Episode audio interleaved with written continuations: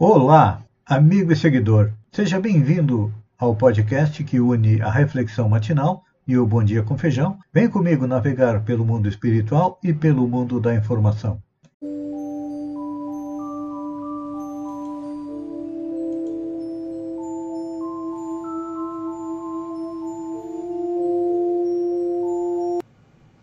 Olá, amigo e seguidor. Seja bem-vindo à nossa live diária da Reflexão Matinal, onde eu e você vamos em direção ao nosso coração para lá, como jardineiros espirituais, elevar templos às nossas virtudes, fazendo com que virtudes como humildade, sobriedade, é, paciência, resignação, cresçam, floresçam e frutifiquem, porque são elas a fonte da nossa felicidade. Jesus disse há dois mil anos atrás: quem se eleva será rebaixado, e quem se humilha será exaltado. Significa que a virtude que mais identifica um espírito evoluído é a humildade, porque ele conquistou a sabedoria e sabe que tem que deixar os outros que se dizem com mais sabedoria falar bastante. E além das virtudes, todos nós, como estamos a caminho da perfeição, ainda somos espíritos imperfeitos, temos nossos vícios e os nossos defeitos. É orgulho, vaidade, inveja, ciúme, avareza, ódio, maledicência, intolerância. Tudo isso são os defeitos que nós não gostamos de ver nas outras pessoas. E todos nós também temos um pouquinho de cada um desses. Então é um trabalho diário. É um trabalho lento, que vai levar inúmeras encarnações até que cheguemos à condição de bons espíritos, mas estamos a caminho. Se já estamos preocupados com a nossa evolução, em diminuir a nossa dor e aumentar a nossa felicidade, é que já estamos cansados de sofrer, então o nosso coração e a nossa mente se abrem aos ensinamentos de Jesus e dos bons espíritos para que possamos é, continuar na nossa caminhada. E na nossa caminhada, nos últimos dias estamos analisando a lei de liberdade. Já compreendemos que, à medida que nós vamos evoluindo, a nossa liberdade aumenta, mas a nossa responsabilidade também. No início, nas primeiras encarnações, éramos como uma criança que tinha que ser levada pelas mãos pelos seus pais. Hoje, já estamos deixando de lado a adolescência espiritual estamos indo para a nossa madureza, então, a lei da liberdade é fundamental para a gente compreender que todos nós temos responsabilidades com a nossa evolução e também com a evolução do planeta. Mas tem outro item da lei da liberdade que é importante a gente refletir sobre ele, que é compreender que, como espíritos, nós somos imortais, não morremos, nós simplesmente usamos o corpo, então o que acontece? É que existem espíritos encarnados e também espíritos desencarnados. Segundo a espiritualidade, cerca de um terço está encarnado no planeta e outros dois terços estão na pátria espiritual. Então significa que temos em torno de quase 30 bilhões de espíritos no entorno do planeta Terra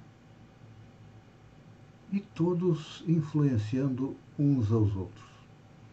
E Kardec questionou a pergunta 459: Influem os espíritos em nossos pensamentos e em nossas ações?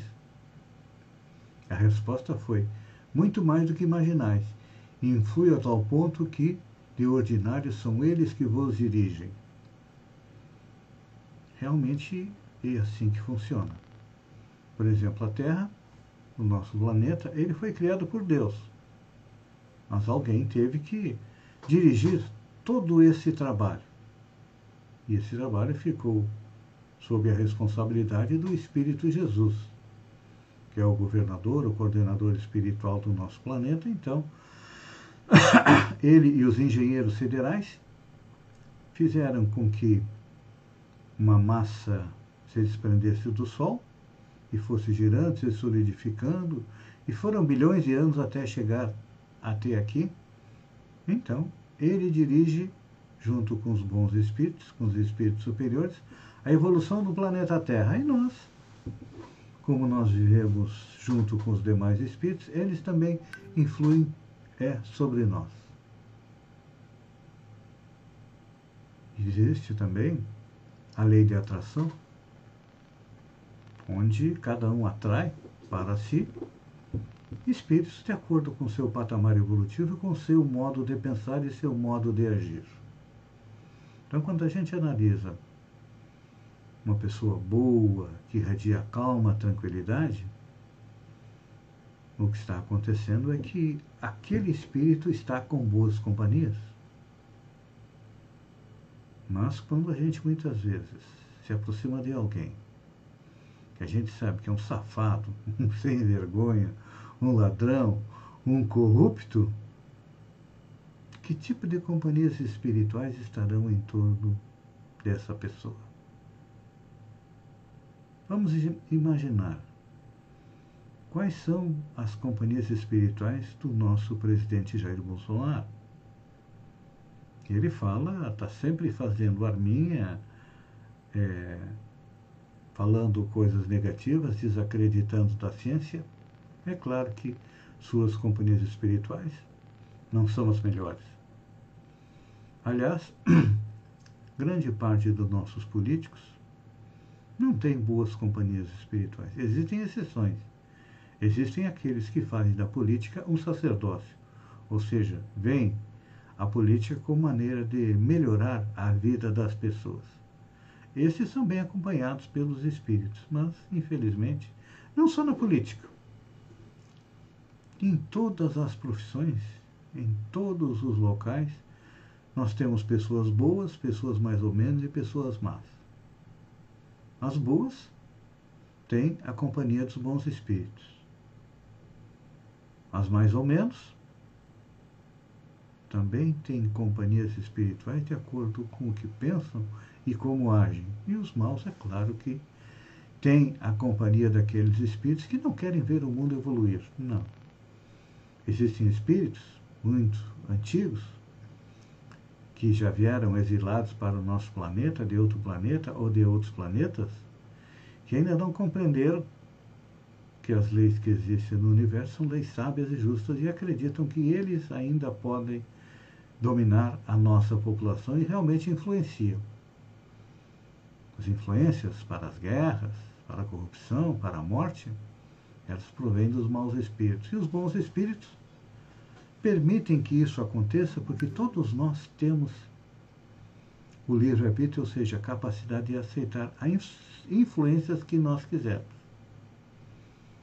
Quando nós gostamos de ter boas influências, levantamos de manhã, fazemos uma oração, agradecemos a Deus pelo dia e vamos fazer aquilo que nós temos que fazer com a mente calma e tranquila.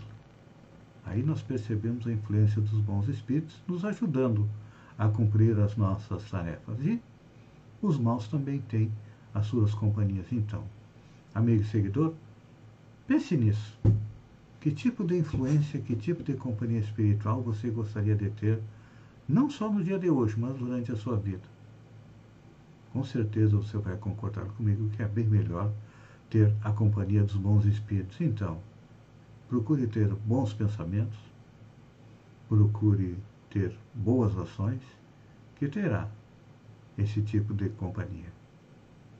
Um beijo no coração e até amanhã, no alvorecer, com mais uma reflexão matinal. Até lá, então.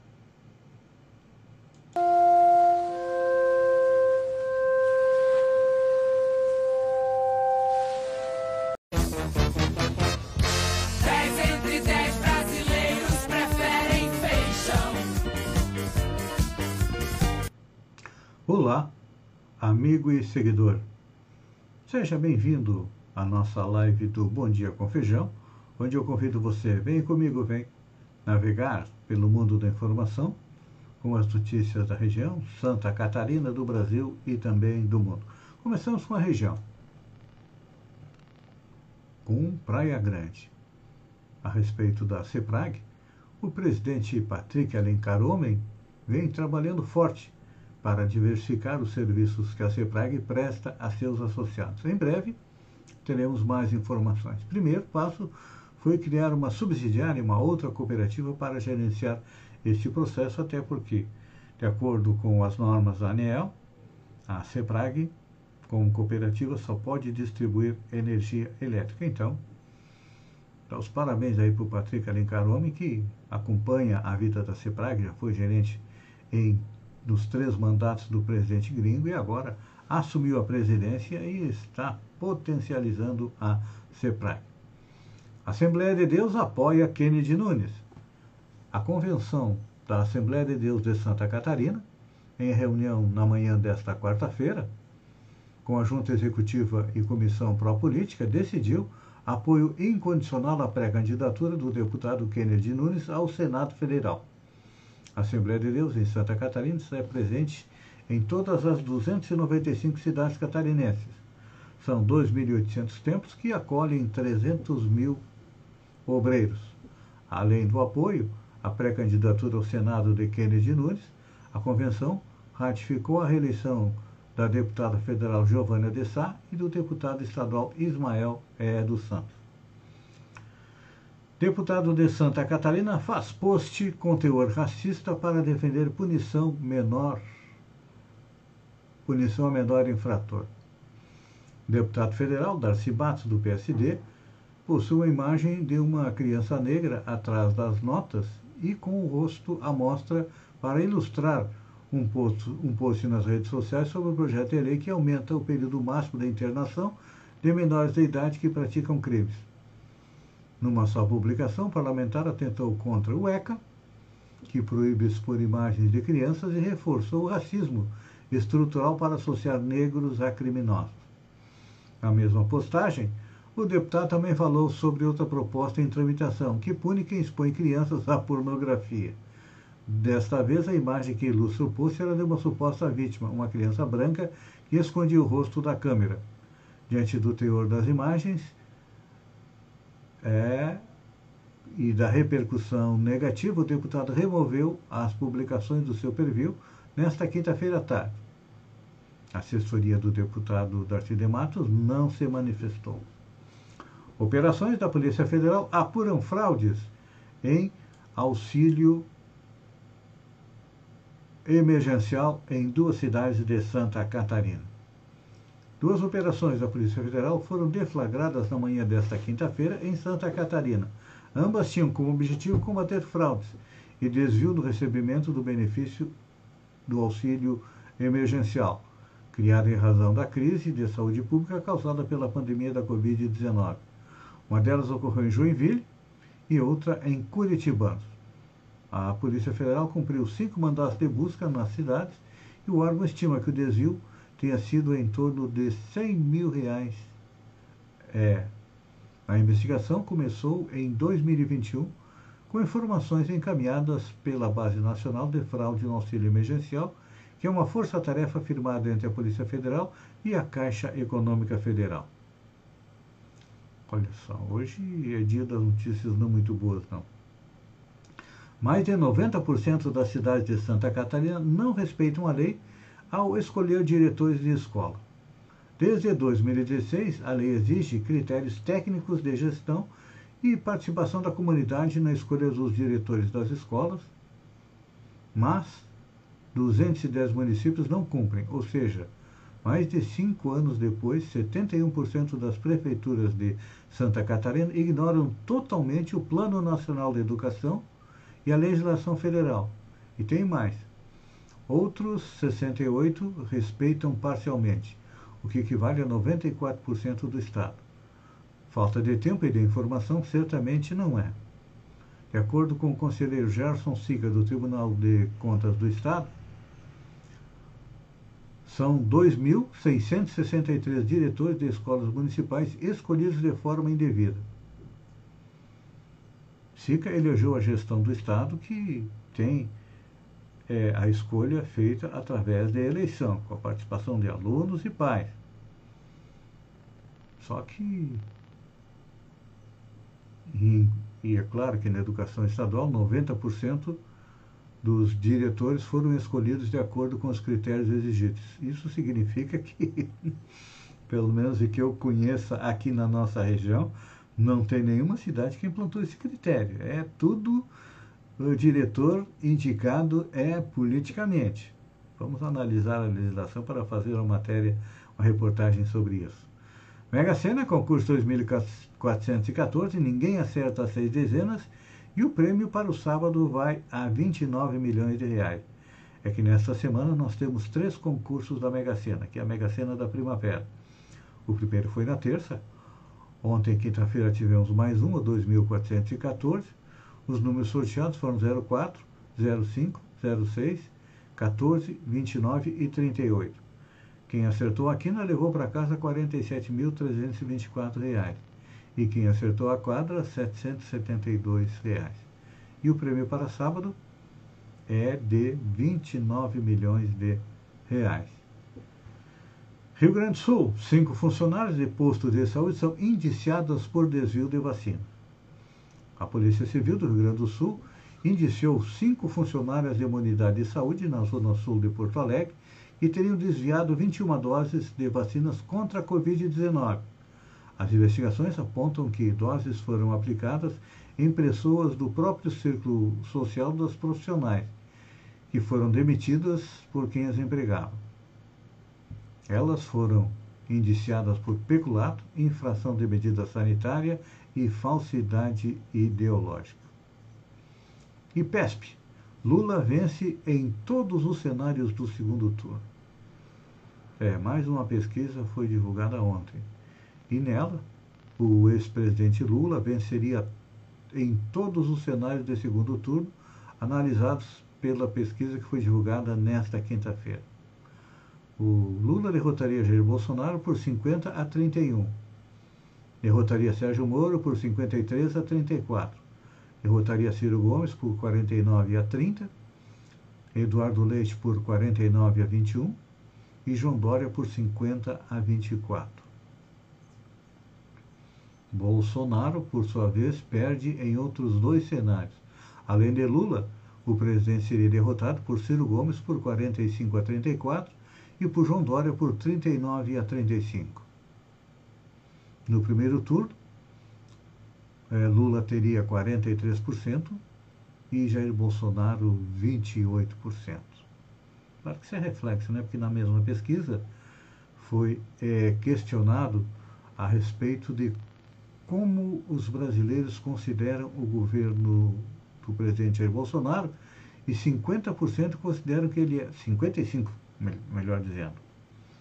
55% é, consideram o governo Bolsonaro ruim ou péssimo. Então, eu acredito que seja por isso que o, que o PSL e os democratas estão se unindo para tentar conseguir um outro candidato para substituir Jair Bolsonaro, porque vai levar uma sua é, na eleição. E olha só, uma notícia boa para os gaúchos.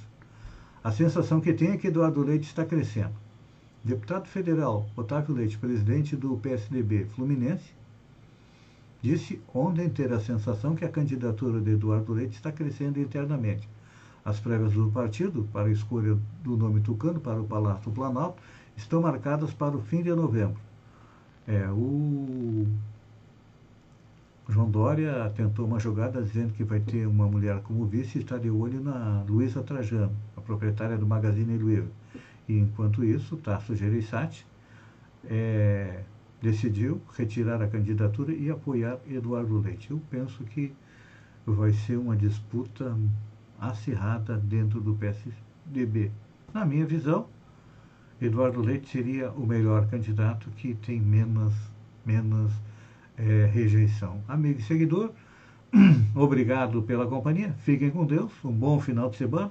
Se beber, não dirija. Se sair, use máscara, respeite os protocolos de saúde e até segunda-feira, às 6h50, com mais um Bom Dia com Feijão. Um beijo no coração e até lá então.